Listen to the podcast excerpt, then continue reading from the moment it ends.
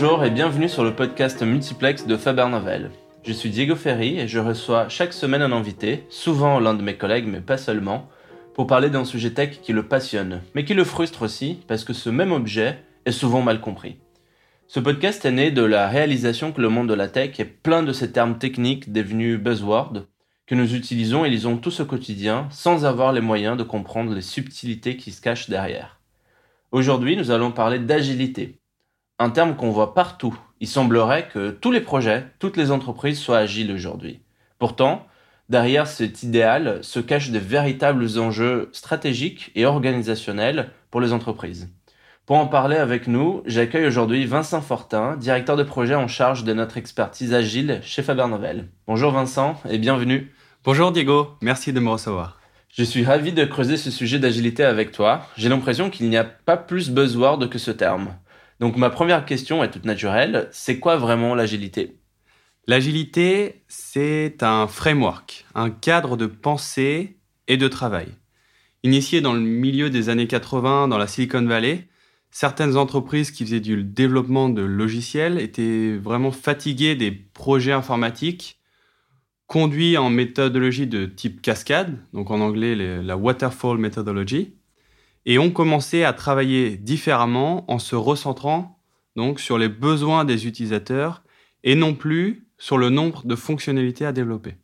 On parle alors de se focuser sur l'outcome versus l'output.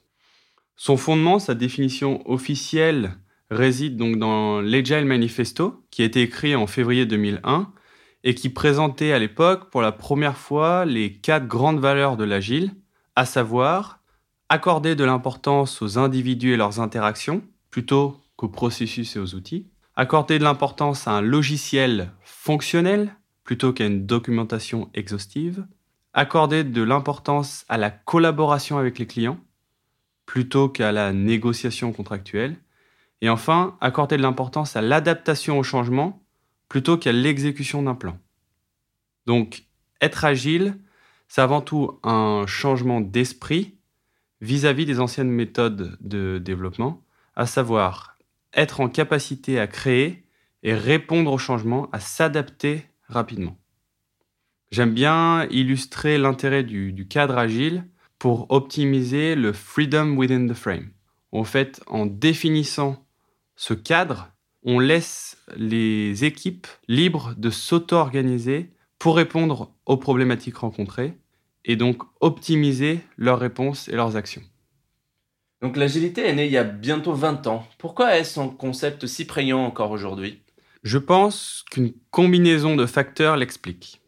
La première, c'est l'évolution du marché et des habitudes des consommateurs. Entre autres, on l'a vu à cause des standards imposés par les GAFAM, mais ça devient aussi du coup une pression directement des utilisateurs qui veulent voir toujours plus de nouveautés, qui veulent toujours plus d'évolution sur leurs produits, sur leurs applications, et ce, toujours plus vite.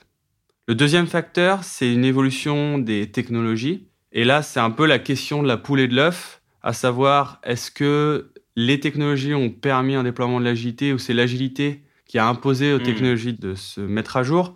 Mais ce qui est certain, c'est que donc ces technos ont évolué et permettent de pousser régulièrement, de mettre en ligne, de mettre en production des applications, des sites internet, grâce notamment au DevOps et toutes les technologies qui sont derrière, comme la CI/CD, le Continuous Integration et Continuous Development.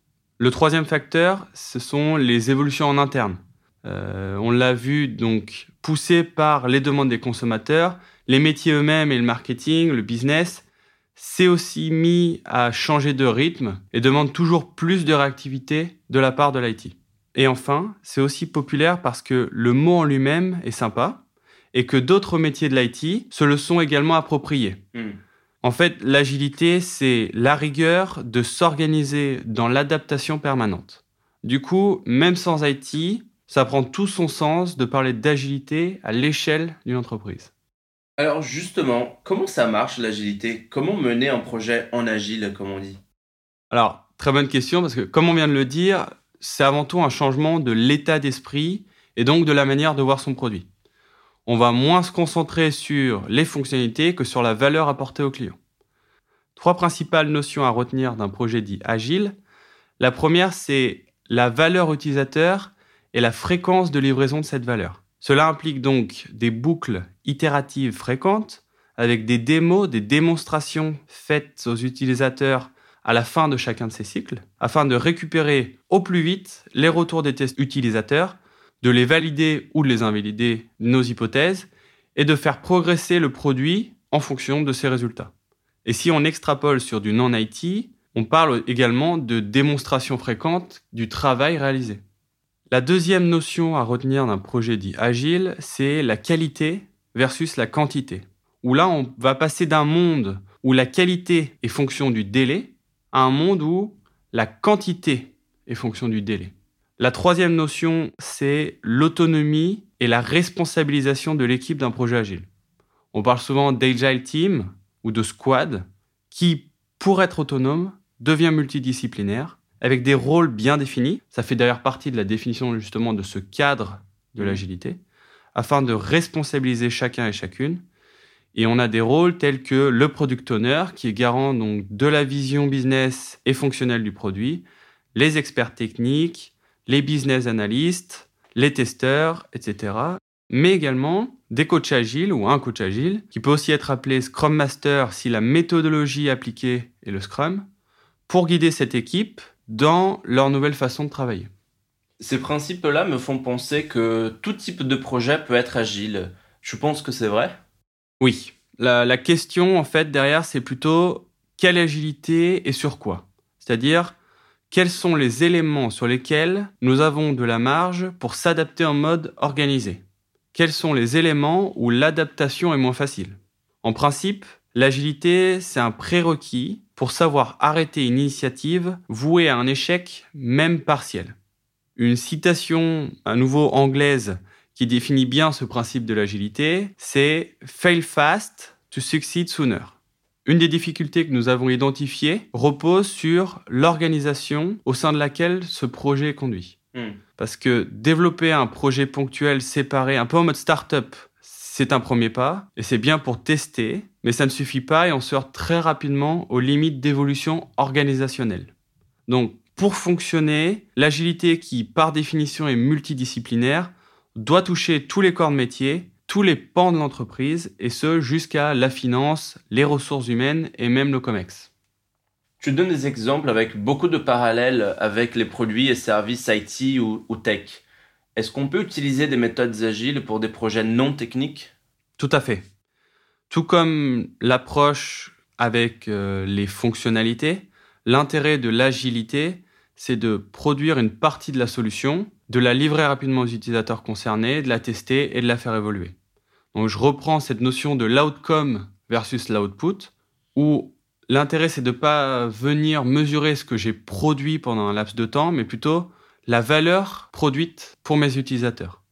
C'est ça qui est vraiment important. Si je prends un exemple sur euh, le métier des ressources humaines, si demain je souhaite réimaginer mon processus de recrutement, plutôt que de passer six mois à réfléchir en chambre à des solutions au processus ultime idéal, il vaut mieux se concentrer sur une première partie du parcours de recrutement, le tester en conditions réelles, rapidement, et faire évoluer l'ensemble de mon parcours par la suite en fonction de ces premiers retours. Et qu'est-ce que ça change concrètement dans une entreprise? Tu parlais d'organisation tout à l'heure, j'imagine que ça a un impact euh, plutôt fort. Oui, tout à fait. Ça requiert de penser à la valeur apportée au client final et ensuite de s'aligner sur les sujets d'ownership, de financement, etc. Le vrai sujet, c'est l'autonomie.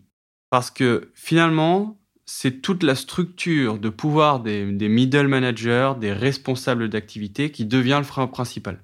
De fait, on passe d'une culture du contrôle à une culture de la confiance. Donc ça demande un changement culturel majeur et donc un changement des rôles. Le COMEX, le comité exécutif, devient donc garant du why, du what, c'est-à-dire il garde la responsabilité de définir la vision, la stratégie pour l'entreprise, mais il laisse le how, le comment, donc la façon de déployer cette stratégie aux équipes opérationnelles. Et donc, euh, mener un projet en agile pour réussir, euh, est-ce suffisant? Alors comme dit tout à l'heure, c'est déjà bien de, se lancer pour tester justement euh, les méthodes de l'agile, pour tester la philosophie et ses différents effets.